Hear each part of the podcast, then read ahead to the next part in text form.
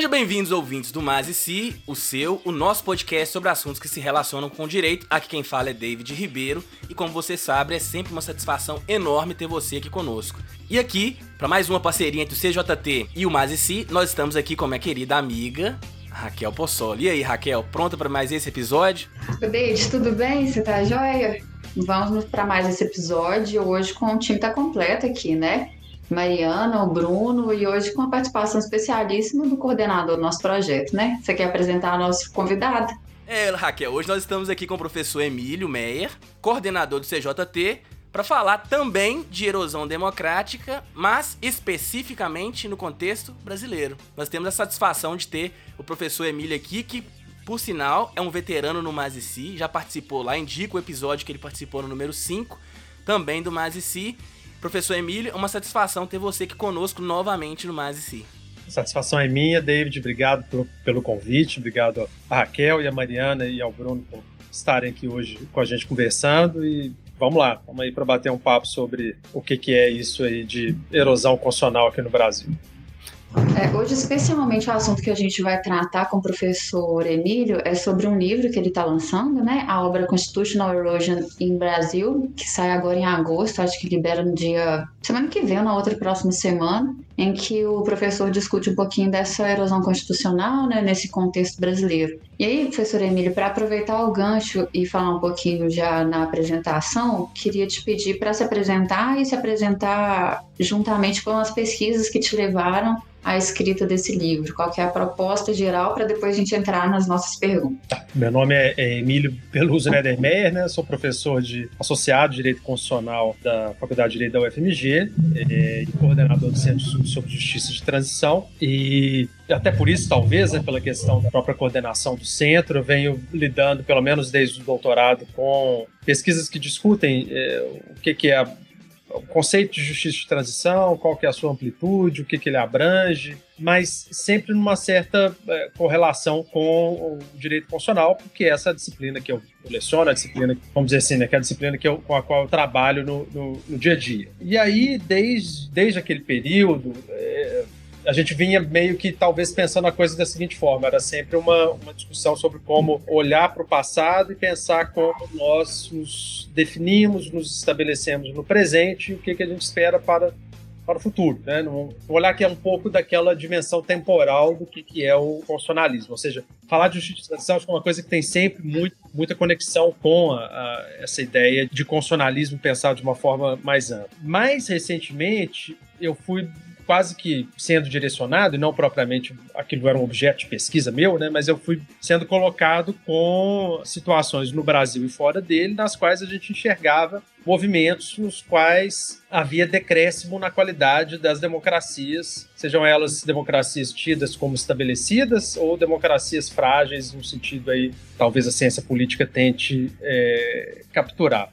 E então aí pareceu que a coisa era mais no olha, não é tanto agora preocupar-se com as heranças ou com os legados, como eles nos afetam hoje, mas mais pensar em como evitar que nós continuemos nesse processo de perda da qualidade, de deterioração da qualidade da democracia em perspectiva, vamos dizer assim, mais futura. Né? No final das contas, o que a gente acaba percebendo é que há conexões muito fortes entre questões do passado, questões do presente e questões do futuro. E talvez o ponto não seja tanto nem de, de pensar em estabelecer uma, um olhar só para frente, um olhar só para trás. Né? Eu acho que é o tempo inteiro a gente tentando entender o que, que muda, o que, que foi alterado e o que, que a gente pode evitar que seja repetido mais à frente. Eu trabalhei, então, com, com, justiça de transição durante um longo tempo, eu trabalhei muito com a questão da legitimidade do exercício da função jurisdicional, o papel das cortes, o papel dos tribunais, tanto uma perspectiva funcional quanto uma perspectiva mesmo decisional, e isso foi me direcionando para trabalhar, talvez, num sentido um pouco mais abrangente, o que, que vem acontecendo no Brasil. A gente teve a eleição do Bolsonaro em 2018, uma eleição extremamente conturbada, né, um confronto e uma polarização acentuados e que não eram muito bem percebidos por quem tentava ler o Brasil de fora. Né? Então as pessoas é, é, curioso isso, mas se você pega o direito comparado, direito constitucional comparado, não é tão comum as pessoas é, se arriscarem a fazer leituras sobre o que acontece no Brasil. há mais demanda, na verdade, às vezes até pelos próprios brasileiros, ou em relação aos próprios brasileiros, para que eles deem explicações sobre o que acontece aqui. Por quê? Porque a nossa realidade política, né, ou aliás, a, a, não, não a nossa realidade, a mecânica das nossas instituições, ela é extremamente complexa e difícil de ser é, percebida. Envolve uma, uma quantidade de fatores que é imensa eu tinha um projeto de tentar fazer é, o olhar, então, do que que. apresentar um olhar do que, que havia acontecido no Brasil nos últimos anos, né, mais especificamente a partir de 2014, que é, um, é um, um, ponto central no livro, né?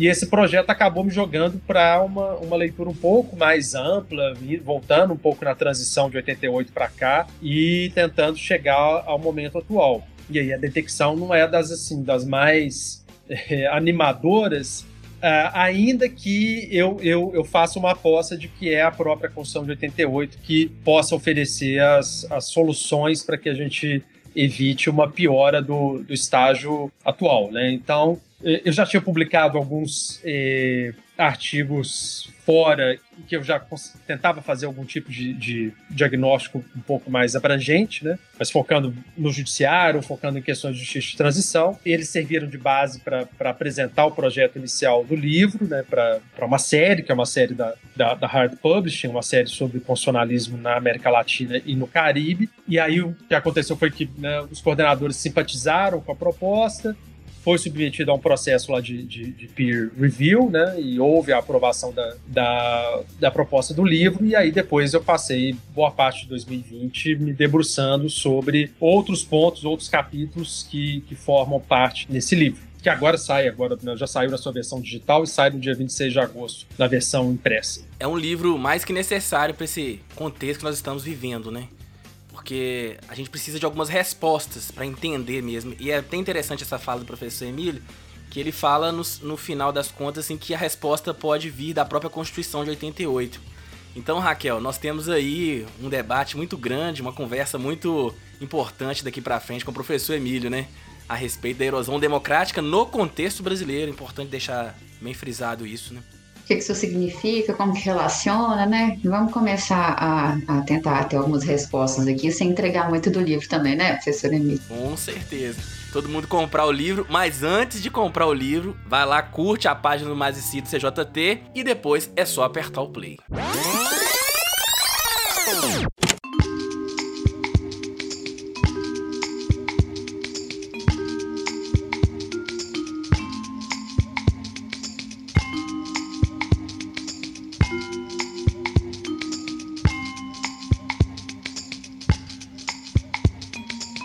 Professor, acho que a gente falou um pouco então sobre a motivação do livro, né, e como que ele é resultado de algumas das pesquisas, mas se o professor quiser complementar um pouquinho então é, sobre a motivação, mas principalmente para esse momento inicial, assim, eu queria conversar um pouco sobre como que ele se relaciona com esse contexto de erosão democrática. Se a gente, se o professor concorda com isso, de que o Brasil está inserido num contexto mundial de erosão democrática, erosão constitucional, e como que o livro se relaciona, se for o caso de, de concordância. Sim, eu, eu assim, né, para ser direto, eu acho que o Brasil se insere num contexto mais amplo de, de erosão democrática. O, assim, o, o, que a gente percebe desde 2018, aliás, não seria apenas desde 2018, mas talvez de um período anterior, pelo menos desde 2013, 2014, é, é uma acentuada perda, sim, de qualidade na democracia brasileira. Então, qual que é o contexto comparado, né? Por que, que isso é uma coisa que chama a atenção de tanta gente ao redor do mundo, né?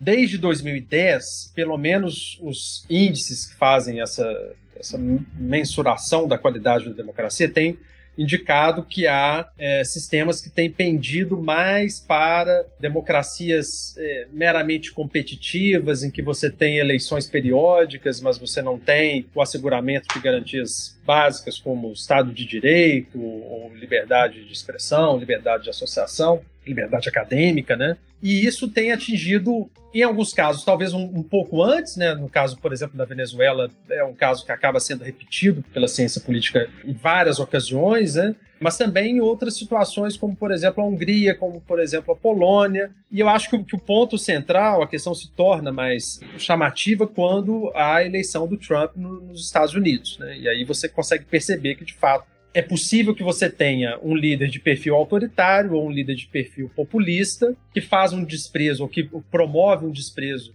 público de instituições que são instituições muito caras para as democracias constitucionais, como o Poder Legislativo, Supremas Cortes, Cortes Constitucionais, e que isso vai ter ou vai chegar em algum ponto em que vai ser possível agradar é, uma maioria da, da população. E essa maioria vai votar com convicção, né, por opção mesmo, num projeto que é um projeto declaradamente autoritário, um projeto que não tem preocupação nenhuma como, com a democracia. Isso aconteceu, acho que de uma forma mais sólida na, na Hungria, quando o Fidesz conseguiu alcançar uma maioria superior a dois terços né, na, no parlamento húngaro, né, e conseguiu promover uma substituição constitucional. Acho que o caso húngaro é muito complexo, porque, na verdade, ele, ele permite perceber que é possível chegar num ponto é, tão alto quanto seria o ponto de você ter uma, uma, troca, uma substituição de uma Constituição por uma outra Constituição de um, que vai, vai seguir aquele determinado projeto político. E isso se, se mantém né, desde, pelo menos, aí, o final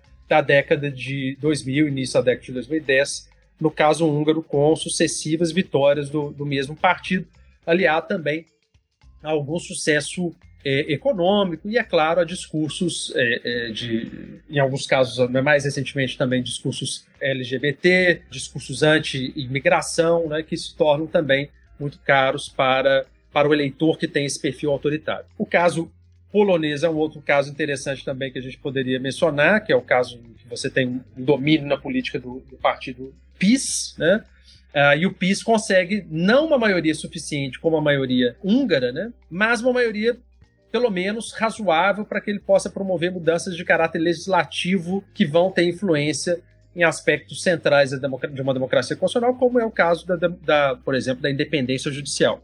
Então tá, dá para a gente dizer que o Brasil está nessa nessa onda de, ou entrou pelo menos nessa onda de perda da qualidade das democracias? Dá, né? Até os, os, os índices mais recentes, por exemplo, o Videmo, a, a própria The Economist faz uma, um diagnóstico nesse sentido, é, mas acho que tem um ponto, tem aquela questão central que está ligada em relação está ligada à primeira pergunta, que é o fato de que o Brasil não acompanha bem as tendências de nenhum desses países. O Brasil é muito diferente do caso norte-americano, porque, vamos pensar né, em termos de longevidade constitucional, vamos pensar em termos do que, que possa ser estabelecido como exceção e o que, que não vai ser exceção.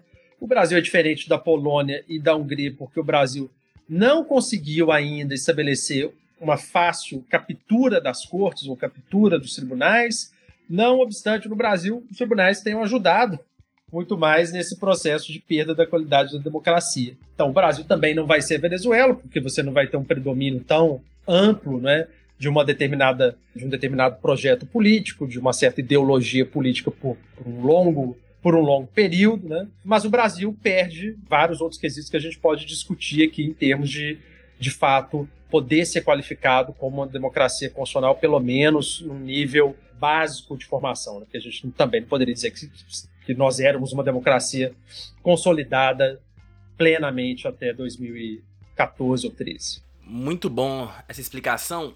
Professor Emílio, mas tem uma dúvida, e provavelmente o ouvinte e a ouvinte vai querer entender um pouco melhor, que ela está relacionada com justamente o conceito de erosão democrática constitucional. Quando você chega a esse conceito, a dúvida que vem à minha cabeça e provavelmente dos demais é se essa erosão, em que medida ela se diferencia de uma crise constitucional democrática, sabe? Já que nós estamos falando de uma erosão e nós temos um projeto constituinte que está em curso, vamos dizer assim, jovem, de que forma essa erosão, esse conceito, ele ataca esse projeto constituinte que está sendo formado, está em curso ainda, né? É jovem. Nós passamos por um momento de fortalecimento da da democracia. E no episódio passado sobre Lava Jato, o professor Fábio Cash e a Fabiana Rodrigues, eles disseram que a, a Lava Jato teve como foco aí também desestabilizar um pouco essa fortalecimento das instituições democráticas. Queria que você explicasse um pouco esse conceito de erosão constitucional democrática. Tá. É, o, o que, que eu tento fazer no livro David, é, é, é uma separação, né? Eu não falaria em erosão constitucional democrática. Eu acho que tem aspectos aí que precisam ser separados porque a gente vai não vai colocar como conceitos iguais, idênticos, os conceitos de constitucionalismo e de democracia, né? São questões diferentes em termos de perspectiva, seja da ciência política ou do direito constitucional. O constitucionalismo vai ser um movimento que vai reivindicar as constituições como centrais para a definição de um determinado projeto político que seja preocupado com direitos fundamentais, com uma estrutura de poderes, etc. Enquanto que a democracia é uma forma política, um determinado desenho que a gente vai dar às instituições que vai, de fato, vai tentar ao máximo fazer com que as decisões políticas, é, de alguma forma, estejam é, ligadas àquilo que uma determinada maioria vai decidir ou vai preferir. Né? E aí, é, eu, eu, acho que assim, o que eu tentei fazer, na verdade, foi separar no livro o que, que eu entenderia como erosão constitucional daquilo que dois autores muito influentes nesse debate defenderam como erosão democrática. Né? Então, o, os professores Tom Ginsburg e Aziz Hook defendem que a erosão democrática é um processo de deterioração, né? e uma deterioração, de fato, ela, ela é, até o termo né, processo de deterioração pode ser uma coisa meio contraditória, porque está dizendo a mesma coisa, na verdade, uma coisa repetitiva, na verdade, né? É, mas é um processo, não é uma coisa que se dá num único momento, ele é mais espaçado no tempo. E esse processo ele tende a fazer com que três características centrais elas sejam atingidas é, e, e, ou fulminadas ou, ou, ou, você perca em qualidade uh, nas democracias que estão sofrendo esse, esse, esse processo de erosão democrática. A primeira seria eleições periódicas, a segunda seria o asseguramento de liberdades cívicas, como liberdade de associação, liberdade de, de expressão, e a terceira seria a garantia do Estado de Direito, a garantia do, do rule of law, aquele termo que tem tanto significado para os norte-americanos e os ingleses. Esse conceito é um conceito importante? É. Essas questões são questões que são atingidas em diversos estados do mundo, inclusive no Brasil? Sim. Mas isso é suficiente para entender o contexto do que ocorre em países daquilo que se costumou chamar de sul global? Não. Eu acho que esse conceito é um conceito raso, é um conceito importante, mas ele serve muito para, para uh, situações em que você tem democracias, pelo menos, num nível de consolidação maior, ou democracias que têm, por exemplo, né, a Hungria e a Polônia não vão ser consolidadas plenamente, mas não vão ter os mesmos desafios que a África do Sul, a Índia, ou o Brasil, ou o México. Né? Então, o conceito que eu tentei é, é, o que, o que, que eu fiz? Né? Eu não tentei criar outro conceito. Eu, eu me referi ao conceito deles, né?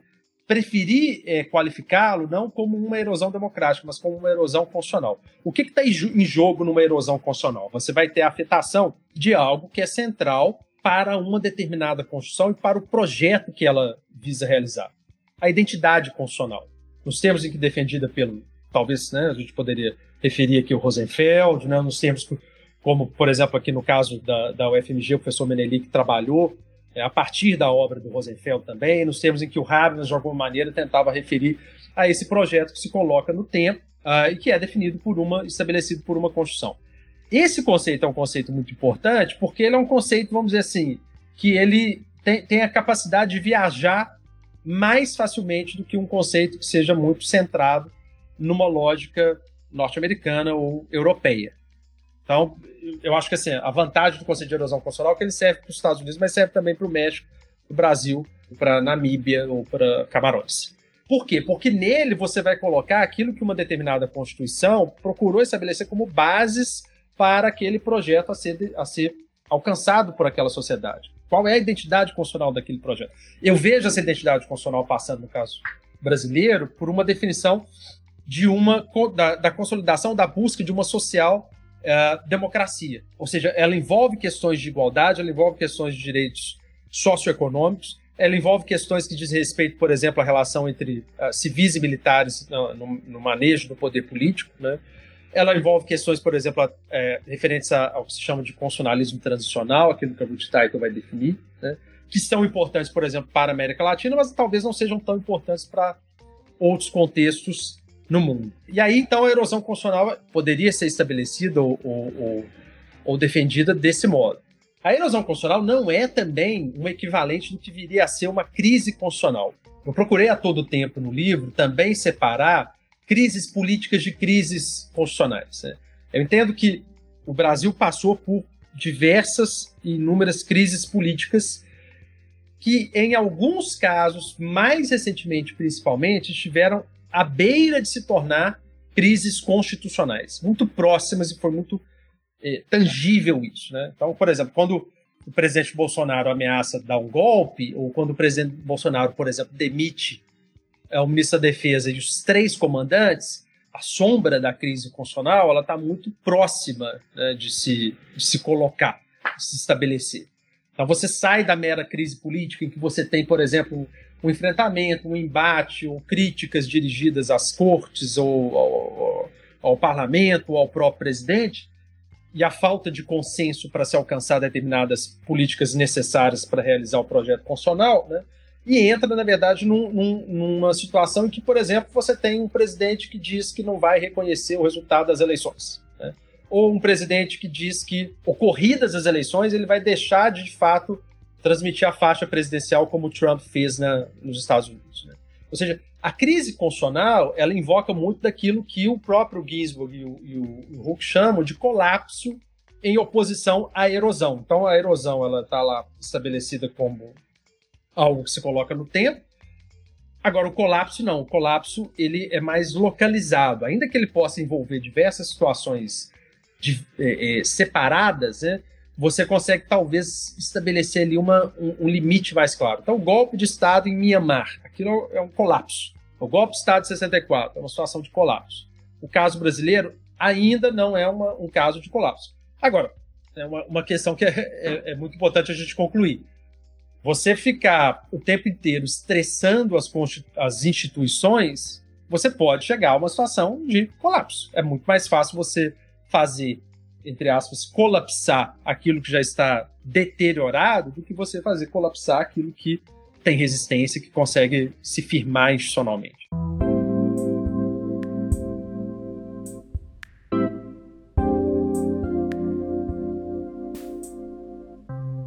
coisa que me chamou a atenção também, professor, é, é que tem uma particularidade no caso brasileiro que é um resquício, uma falta de tratamento desse período autoritário que a gente teve logo anterior a esse novo projeto constituinte que, que é inaugurado ali em 1988, né? Qual a relação que o professor vê e como que essa relação foi abordada na obra? É, é, essa relação, eu acho que, que ela, de alguma forma, é, assim, pelo menos eu me relaciono com ela desde o doutorado e da forma como enxergava o papel, por exemplo, do Supremo Tribunal Federal em relação ao que significou a ditadura de 64 a 85. Então, o primeiro capítulo do livro é um capítulo dedicado justamente a essa questão, né? O que, que significou e o que, que se pode chamar de constitucionalismo transicional e o que, que significou é, lidarmos mal com os legados autoritários que nós tivemos, né?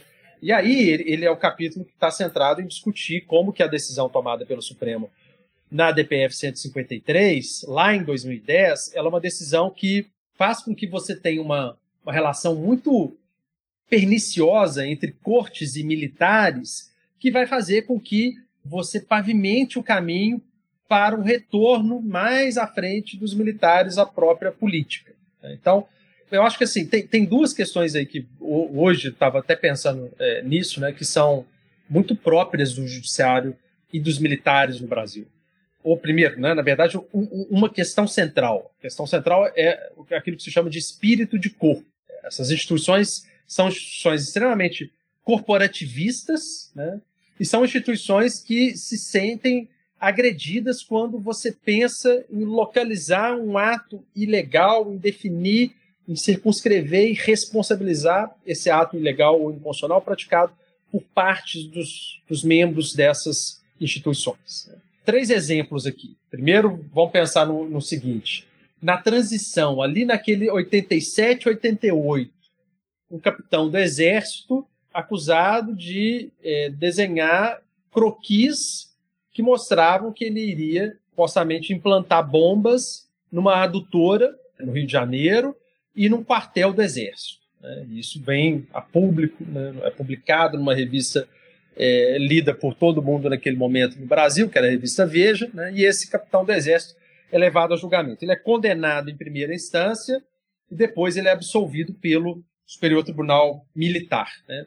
E a tônica da absolvição dele na Corte é, Superior é uma tônica justamente nesse sentido, de que, olha, você tinha uma acusação falaciosa por parte de uma jornalista, de que jornalistas são sempre pessoas com as quais você deve lidar com muito cuidado. A motivação da decisão do tribunal naquele caso foi uma motivação que indica muito claramente essa defesa desse espírito de corpo. Não pode haver um ataque, ainda que nós entendamos que nós estamos lidando com uma pessoa que é um mal militar, como dizia o Ernesto Geisel, não pode haver um ataque a ele que possa redundar no enfraquecimento da instituição como um todo. Pessoa, claro que eu preciso, né? é dispensável dizer que ela se chama, que ela se chama Jair Bolsonaro, né?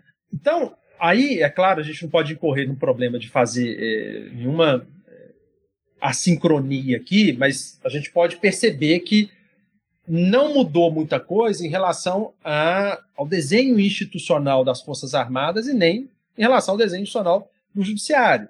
Para que quando você chegue lá em 2010, numa avaliação mal feita pela Ordem dos Advogados do Brasil, eu acho que isso é preciso reconhecer, né, mais uma vez, tem um movimento agora, por exemplo, né, que está exigindo que o Supremo interprete já, reinterprete já a lei de anistia de 79. Eu não, eu não sei quem chegou a essa, essa conclusão, porque esse é o mesmo problema de 2010, né, de achar, e de inclusive achar que o Supremo de agora não consegue ser pior que, que o de 2010. É, mas o Supremo naquela composição, ele não tinha a mínima possibilidade de garantia, pelo menos, ainda que você pudesse dizer, olha, você tem uma corte agora com uma conformação, com uma, com uma formação um pouco mais, vamos dizer, progressista, né? É, mais liberal, mas segurança para que você pudesse ter uma decisão positiva do Supremo você não tinha.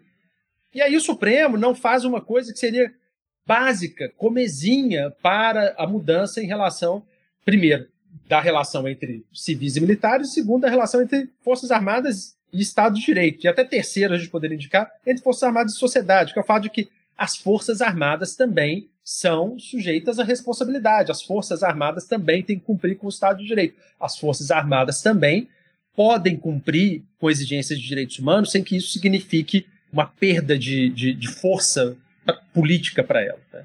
Que parece ser um, um, um, grande problema sempre que se discute essas questões. Então, aí o Supremo toma a decisão na DPF 153, mantém o entendimento prevalecente de que a lei de anistia também teria anistiado uh, crimes contra a humanidade praticados no período da ditadura.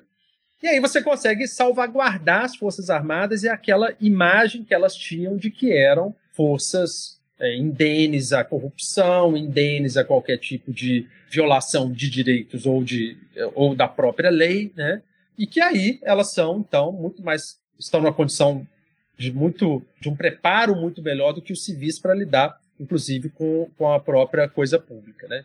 Eu acho que, que a decisão tomada pelo Supremo foi uma decisão extremamente, não só equivocada do ponto de vista normativo, a gente poderia até dizer do ponto de vista estratégico, o Supremo poderia ter tomado uma decisão simples, sem fazer um, grande julgamento sobre o que significa qual que é a dimensão desses crimes, ele poderia ter simplesmente dito, olha, não, é, de fato, essas violações são violações que não são aceitáveis na, sob o contexto da Constituição de 88, e aí nós precisamos que, que haja responsabilização. O número de militares atingidos por essa responsabilização é um número reduzido num, num plantel de mais de 300 mil militares que a gente tem que a gente tem hoje no, no, Brasil, já tinha naquela época, e o impacto que, que, que, teria para a instituição, acho que seria muito mais positivo do que negativo. Mas isso é muito difícil de você fazer entrar na cabeça de alguém que ainda acha que a geopolítica do mundo se define pelo que foi estabelecido ou, defendido na Escola Superior de Guerra na década de 50 e 60. Né? Então, acho que assim, isso prepara o terreno, isso cria, de fato, o caminho para que você possa achar que é, o retorno à política ele é inexorável é, a partir de 2018. É, a gente pode é, partir para outras é, análises, a questão de como Perry Anderson acha que a atuação das Forças Armadas no Haiti teria sido responsável por uh, uh, fazer com que eles achassem que pudessem administrar a coisa pública de novo, né, e etc.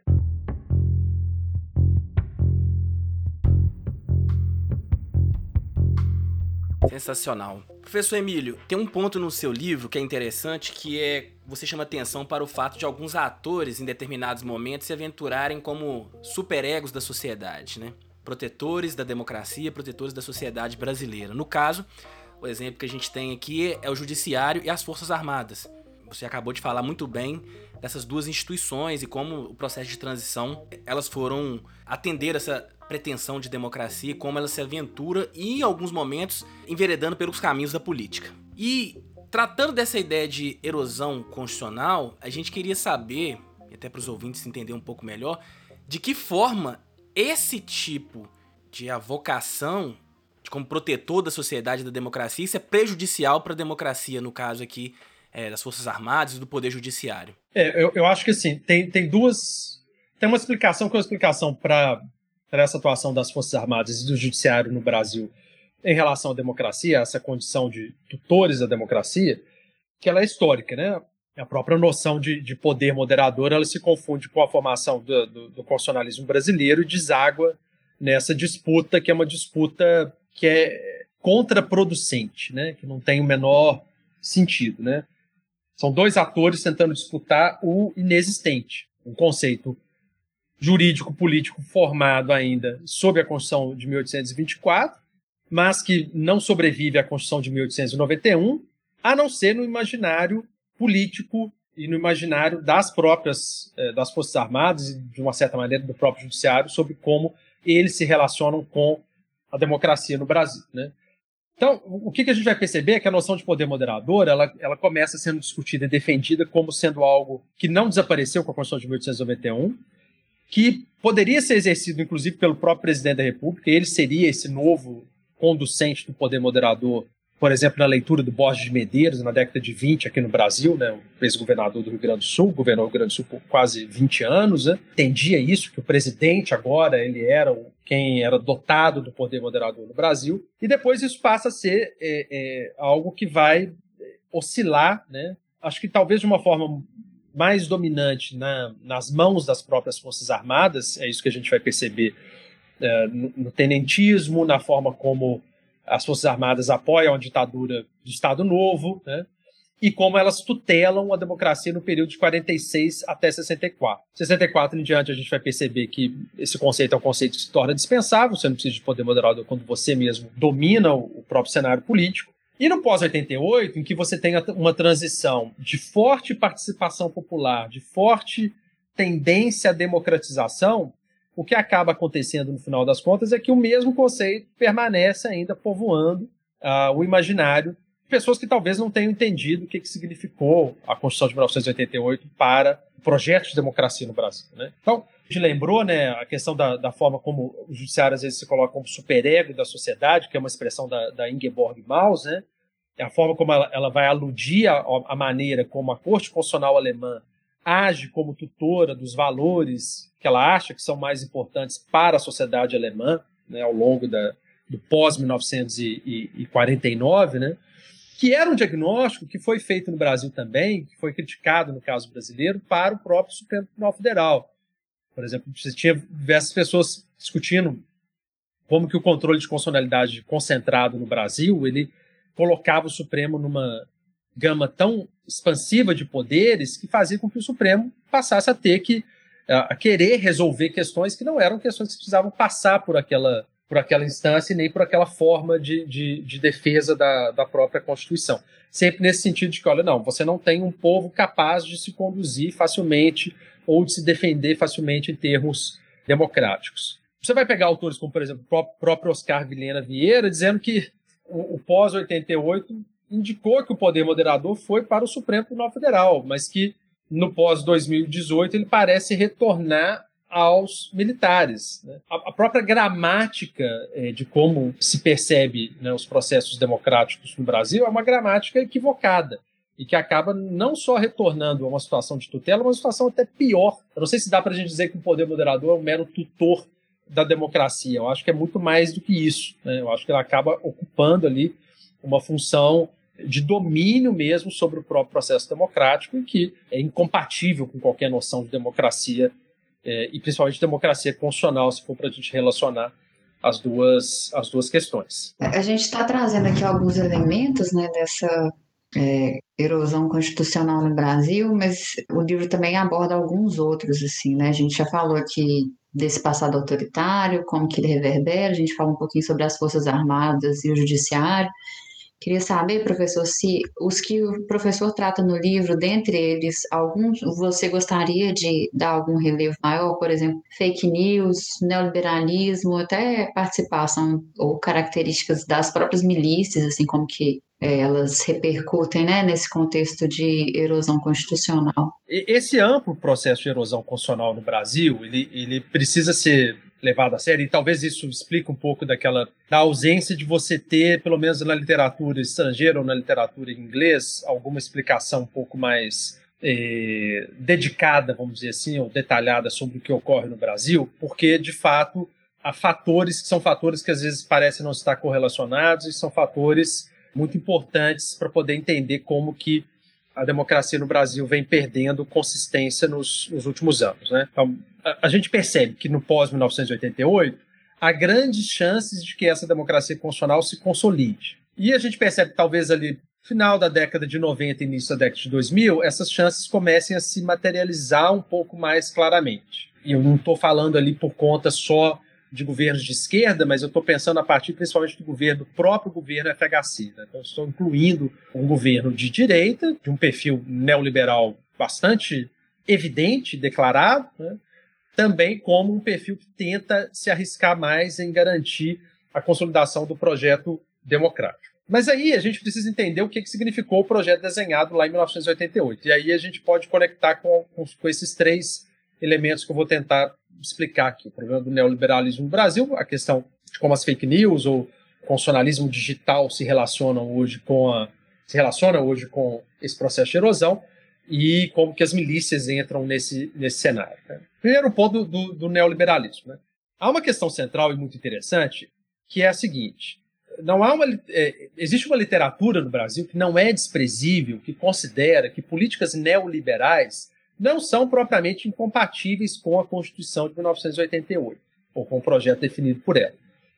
Eu discordo dessa posição, e essa posição que eu tento criticar no livro. Eu acho que a Constituição de 1988 ela definiu um determinado projeto social-democrata, igualitário, que é plenamente incompatível com políticas neoliberais. Há uma porque o neoliberalismo ele tem uma relação, na verdade, muito íntima com o autoritarismo. O neoliberalismo ele tem uma base uh, de alcance e de consolidação de uma lógica de eficiência que sempre esteve ligada com projetos que são projetos de pouco propensos à democracia.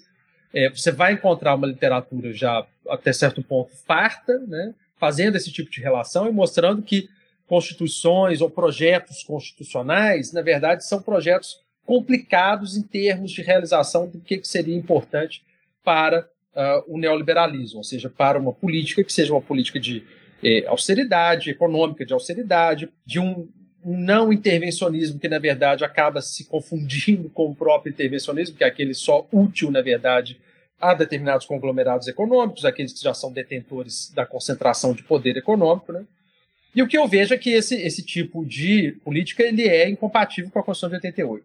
O curioso nesse processo todo é que não dá para a gente dizer que é, essa é uma é um desenho uh, de política macroeconômica que seja só do governo Temer ou que seja próprio do governo Bolsonaro.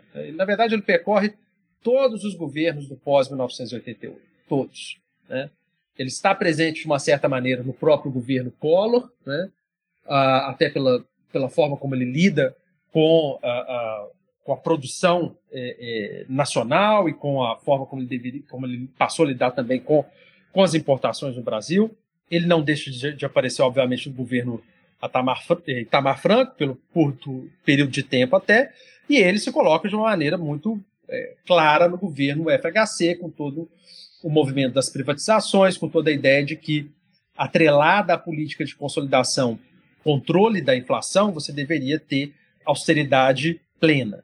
E quando e, e o que é surpreendente é pensar é, que os governos de esquerda também não se desincumbiram dessa, dessa tarefa de realizar a forma mais, vamos dizer, é, eficaz possível até, né, para usar um termo neoliberal mesmo, como alcançar um, um combate efetivo à, à, desigualdade, principalmente à desigualdade econômica. Então, ainda que você tenha políticas interessantes, políticas, é, vamos dizer assim, modelares, inclusive em termos comparados, como o próprio Bolsa Família, essas são políticas que são políticas que é, se mantém com que se manteriam, na verdade, como, como compatíveis com ganhos astronômicos de bancos ou de, de, de empresários ou de investidores, né, sem que isso fosse um problema para a redistribuição de renda no Brasil, sem que isso pudesse redundar num problema para a concentração de capital no Brasil. Ou seja, a concentração de capital no Brasil não era um problema. E aí o que, que a gente vai perceber nos governos Lula, principalmente talvez no governo Lula, né, em que se vai falar, por exemplo, sobre a, a, o Ministério da Fazenda ainda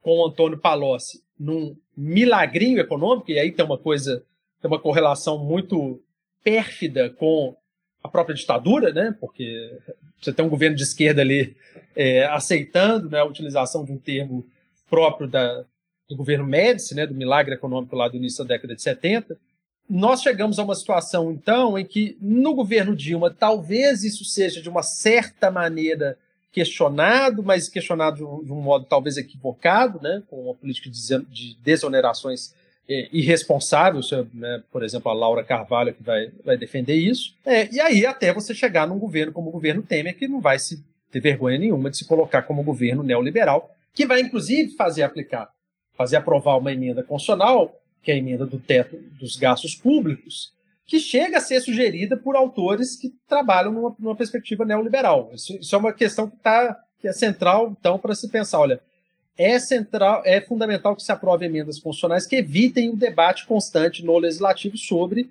as políticas neoliberais que são é, fomentadas pelo governo. Né? E aí o governo Bolsonaro, que um sujeito que se diz militar, né, ou que se coloca, que se defende como um militar, que teria alguma preocupação com interesse ou com soberania nacional, ele vai se entregar mais mais diretamente a essa a esse neoliberalismo incompatível, ao meu ver, com a Constituição de 88. Esse é um elemento central, porque ele vai afetar o modo de distribuição de direitos socioeconômicos e vai, por exemplo, fazer com que a gente seja a gente possa comparar, eu acho que é, esse é um exercício de direito comparado mais direto que eu faço no livro. No livro, em outras ocasiões, eu tento é, fazê-lo, mas nesse ponto é, é, o mais direto, com o caso sul-africano, que você vai ter uma, o exemplo mais repetido no direito comparado de, de constitucionalismo transformador, mas em que você passa por uma transição sem que efetivamente você leve adiante políticas de igualdade num país marcadamente desigual, principalmente na questão racial. As fake news vão entrar nessa discussão e, como que esse é um outro elemento importante para se considerar o caso brasileiro. O, caso brasileiro é atingido, eu acho, de, uma, de um ponto central, porque a formação do processo democrático no Brasil, a definição do processo democrático, ele não ocorre de uma maneira tranquila, né? pelo menos no pré-2018 e de 2018 para cá. Então você vai ter um elemento central que é a forma como pessoas vão decidir politicamente ou vão achar que vão decidir politicamente sem se engajar em processos claros de formação da própria da própria esfera pública, ou seja, as pessoas vão tomar decisões normalmente atingidas por uh, WhatsApp ou outros elementos uh, fornecidos pela própria era digital, que vão ter um impacto central no, no modo como elas vão decidir a, a política. Né? Isso é algo sobre, sobre o qual o Tribunal Superior Eleitoral não toma decisão alguma, né? Só agora se discute, se parece que o TSE vai começar a discutir agora essa, essa questão, né, de como que as eleições foram atingidas por essa distribuição é, desigual de informações pela própria internet, né?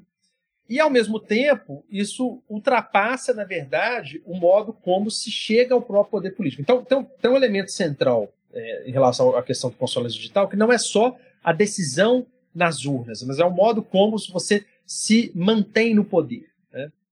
Qual é a responsabilidade de agentes públicos que é, utilizam, por exemplo, esses sistemas de todas as plataformas de divulgação, como o Twitter, como o Facebook. Né? Essas questões são questões que são tratadas ou são discutidas no constitucionalismo brasileiro. Parece que só agora elas começam a ganhar mais espaço. Né? E aí isso está conectado também com, a forma, com a forma como a própria oposição política é combatida também nos meios é, digitais, né? E a criação de algo que ficou é, conhecido como uma milícia digital. Né? Então, eu não acho que o termo milícia digital aqui é um termo, pelo contrário, ele está conectado a uma outra questão que é central para a deterioração do, do sistema constitucional brasileiro, que é o fato de que organizações que têm relações diretas com é, Polícia Civil, Polícia Militar e mesmo militares das Forças Armadas, ganham o domínio da cena política no estado do Rio de Janeiro e formam o plantel, ou a base política para projetos eleitorais de amplo impacto nacional, como, por exemplo, o caso do próprio senador Flávio Bolsonaro. As milícias são um ator importante aqui porque elas estão nesse biombo, né, como diz o José Cláudio Souza Alves, entre legalidade e ilegalidade. Elas descendem diretamente de uma atuação de grupos de extermínio que tinham vinculação com a própria segurança pública, elas representam uma, uma forma de legitimação de fato, né, do modo como polícias militares e polícia uh, civil atuam no Brasil, e elas se colocam como, agora, não é, agentes que vão atuar não só uh, ilegalmente, mas também legalmente, ascendendo a postos de poder importantes, como foi no caso do Rio de Janeiro, né, mas como é o caso também de milícias que aparecem em outros estados brasileiros, como no próprio caso de Minas Gerais, Ceará, né, que vão mostrar que o, o, problema do cumprimento do Estado de Direito, do rule of law no Brasil, é um problema muito mais grave do que se imagina.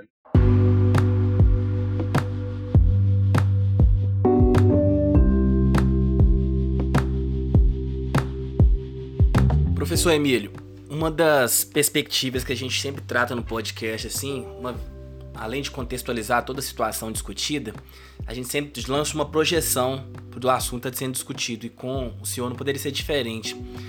A pergunta que fica para o final é justamente se a gente, o nosso projeto constituinte, inaugurado em 1988, se ele tem ferramentas necessárias para combater isso que nós estamos chamando de uma erosão constitucional. Eu queria que você desenvolvesse justamente essa perspectiva e como é, você enxerga é claro que nós estamos fazendo aqui um exercício de futurologia, mas dentro de uma perspectiva que a gente tem assentada na, na ciência e tudo, como você enxerga posteriormente um futuro para a democracia brasileira? É, o, o, o, comparativismo, ele, ele às vezes ele faz, coloca né, todo mundo que tenta fazer esse exercício em posições que são posições extremamente desconfortáveis, ou posições que às vezes a própria pessoa não, não almejava estar nela depois de ver as consequências daquilo que, que afirmou. Né? Por que, que eu estou tentando, por que, que eu estou dizendo isso? no ano passado, né, uma, uma das saídas é, propagadas para a, a, solução da crise política brasileira foi que em 2023 se fizesse uma Assembleia Constituinte no Brasil. Né? Essa foi a defesa do, do professor Yale, Bruce Ackerman. Né? E aí eu acho que assim, aquilo é, é, é, é um exercício ruim do, do direito comparado, né? do direito constitucional comparado. Né? É um exercício muito arriscado, em primeiro lugar, porque você sugerir a um determinado Estado soberano, ainda mais um Estado do tamanho do Brasil, que ele faça uma Assembleia Constituinte, é uma coisa arriscadíssima. Né? Uma coisa é você arriscar, por exemplo, como se tem discutido, que talvez a Hungria deveria, depois do. Há uma chance do Fidesz no ano que vem perder a eleição, pode ser uma chance pequena, mas ela existe, e se ele perder a eleição, discutir-se um processo constituinte para substituir uma Constituição que é uma Constituição que meramente revela o que o Fidesz queria. Né? Tudo bem. Uma outra coisa é você discutir num processo extremamente complexo, como é o processo do Brasil, que você faça uma Assembleia Constituinte no contexto em que nós nos encontramos. Então, esse debate não existia no Brasil, não estava acontecendo, a não ser por setores muito é, suspeitos, né? O general Mourão, por exemplo, sugerindo isso na campanha eleitoral de 2018, e isso é plantado e colocado como sendo a solução. É, o que eu tento dizer no livro é que, não, a solução está na própria Constituição de 88. Por mais que eu diga que e, e reconheça que há diversos problemas no cumprimento do projeto defendido pela Constituição de 88, eu aponto em diversas ocasiões que é, outras situações são situações que demonstram como a Constituição de 88 pode ser bem explorada e pode ser efetivamente garantida. Né? Isso por decisões, inclusive, do próprio Judiciário, que eu critico ao longo do livro. Né? Eu acho que há problemas é, institucionais, há problemas de formação, há problemas decisionais mesmo em relação ao Poder Judiciário brasileiro, mas eu também aponto que há decisões importantíssimas que foram tomadas pelo Poder Judiciário e especificamente pelo próprio Supremo Tribunal Federal. Decisões sobre, sobre cotas é, raciais em universidades, decisões sobre a, a proteção de direitos da população LGBT. E essas decisões, curiosamente, vieram como decisões interessantes no pós-2019. Uh, uma coisa que foi possível aferir no livro foi o seguinte: olha, o pós-2019, interessantemente, foi um pós-2019 em que o Supremo talvez tenha deixado um pouco de ser o ator do processo de deterioração da democracia brasileira, né, para tentar ser algum ator, algum tipo de, de, de, ator de resgate do que, que seja né, efetivamente passível de proteção na Constituição de, de 1988. Então, as decisões que confrontaram diretamente o governo Bolsonaro em relação à pandemia de Covid-19 são decisões importantíssimas. Né? É, recentemente, num, num, artigo que, que eu escrevi com uh, uh, Ulisses, professor da UFERS, e com Bruno, se você faz uma comparação entre cortes que trabalharam mais profundamente questões de Covid-19, como o Brasil, como El Salvador, como os Estados Unidos, ou mesmo a própria Hungria, né, que são países que estavam ou estão em processos também de erosão, o Brasil tem uma resposta muito interessante, é, que segue um pouco do que um professor israelense chamado Yaniv Rosnai defendeu agora há pouco tempo. Ele escreveu um texto sobre o que seriam teorias ou formas de atuação, estratégias anti-bullying por parte das cortes constitucionais ou das Supremas Cortes. E a conclusão dele é que, olha, nessas situações de elevado estresse, o mais importante é que as cortes façam aquilo que elas fazem no seu dia a dia, né? que elas decidam independentemente das pressões, é, que elas não elevem é, demais a, a, a temperatura né, e que elas cumpram aquilo que as constituições ou leis é, determinam, ou, se for necessário, que elas realizem controle de constitucionalidade. É, o Supremo, eu acho que surpreendeu um pouco em relação a isso. Acho que a pressão colocada sobre ele fez com que ele reagisse positivamente, o que demonstra que é possível fazer esse resgate. Sob a presidência do Rodrigo Maia, o próprio Congresso Nacional mostrou que era possível reagir a algumas das políticas, das piores políticas levadas adiante pelo governo Bolsonaro, como, por exemplo, o pacote anticrime. Quando você consegue dominar essas instituições, quando você consegue capturá-las, como, por exemplo, com a presidência do próprio Arthur Lira, aí o problema ele retorna. Né? Então, a questão se torna mais difícil joga um ônus ainda maior, uma pressão ainda maior para o próprio Supremo Tribunal Federal novamente. Eu acho que as condições para que a gente possa realizar agora no Brasil um, um processo de impeachment, elas estão ficando cada vez mais complicadas. Me parecia que isso era algo meio que inexorável para o segundo semestre desse ano, de 2021. Mas agora está me parecendo que essas condições estão se esvaindo, está se tornando mais fácil para a oposição aguardar o próximo pleito, né? E ter que enfrentar o próprio Bolsonaro numa campanha presidencial. E aí as condições políticas, que são condições políticas, né? A gente precisa lembrar disso. O, o, o processo de impeachment ele depende sim de condições políticas. Essas condições elas não se colocam apesar dos crimes de responsabilidade praticados uh, de manhã, de tarde, de noite pelo, pelo presidente da República. Né? Então, assim, eu, eu acho que há condições sim para o resgate da Constituição de 88, há é, possibilidades de que o processo de erosão seja revertido dentro do quadro da própria Constituição de 1988. Nós não precisamos pensar ou explorar novas saídas ou discutir um novo processo constituinte. Não acho que esse seja o caso para o Brasil no momento atual.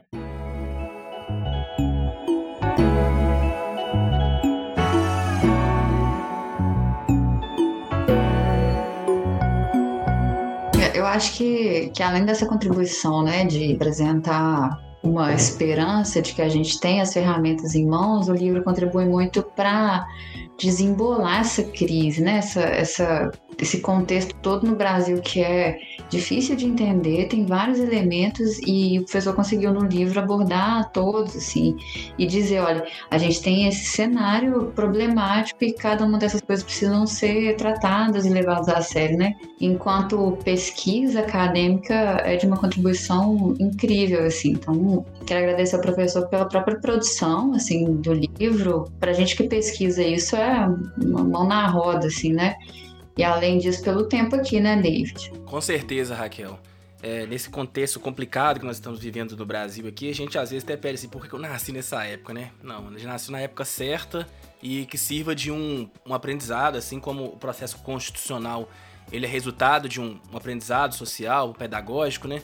Então nós estamos nesse momento aqui justamente para tomar algum aprendizado social que isso possa contribuir na frente. O livro do professor Emílio, com certeza, vai dar essa contribuição não só para o Brasil, mas também para o mundo que quer entender um pouco como que funciona a democracia brasileira, o constitucionalismo brasileiro. E aí, professor Emílio, já está chegando ao nosso final, tudo que é bom dura pouco.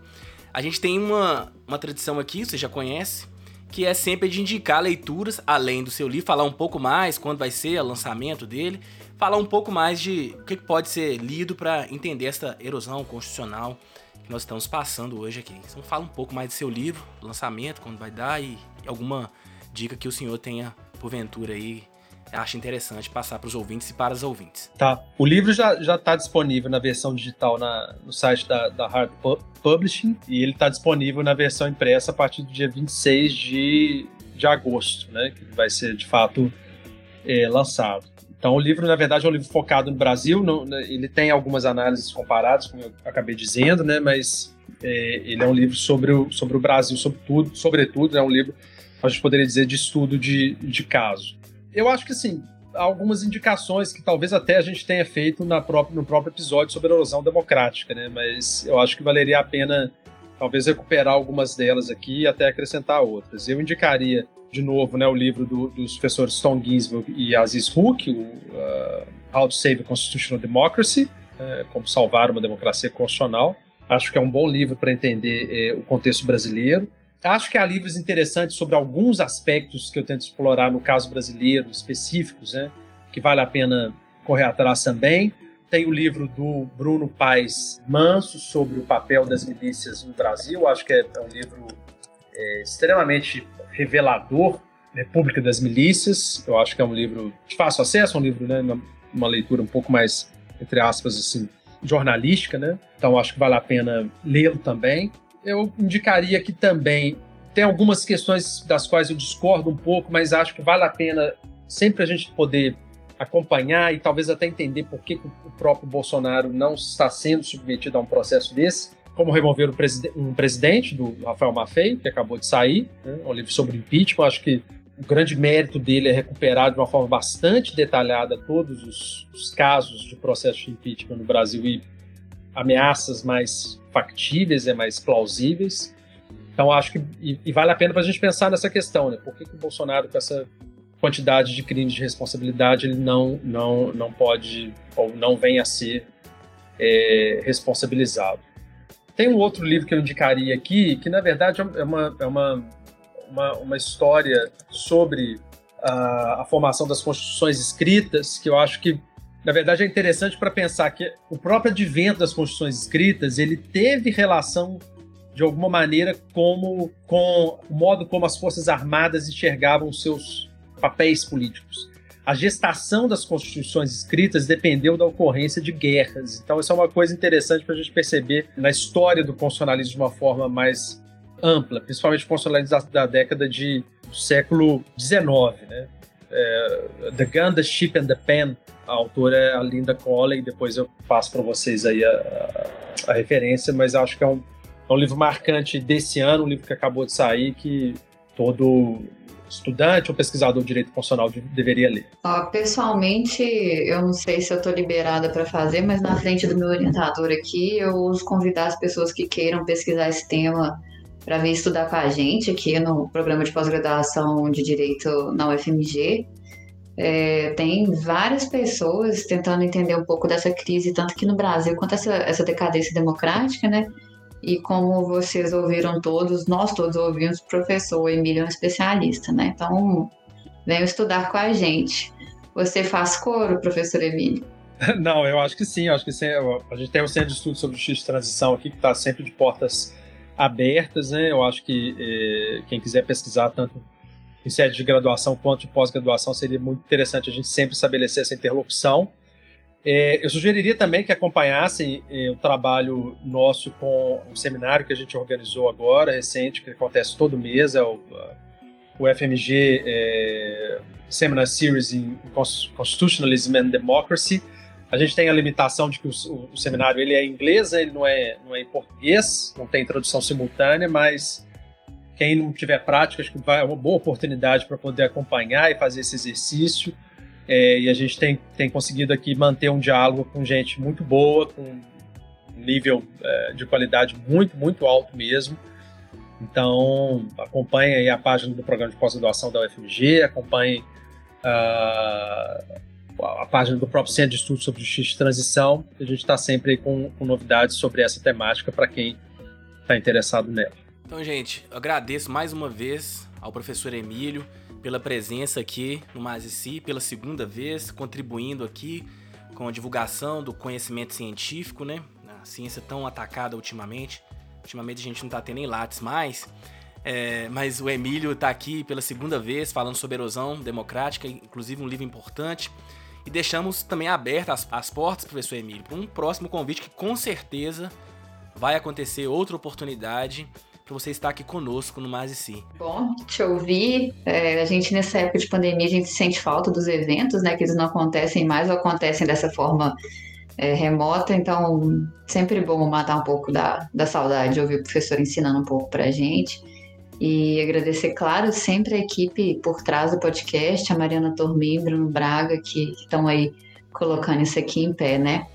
É isso aí, Raquel. Muito obrigado, professor Emílio. Eu que agradeço o convite. Para mim é sempre uma excelente oportunidade de estar aqui discutindo com vocês. Foi muito bom.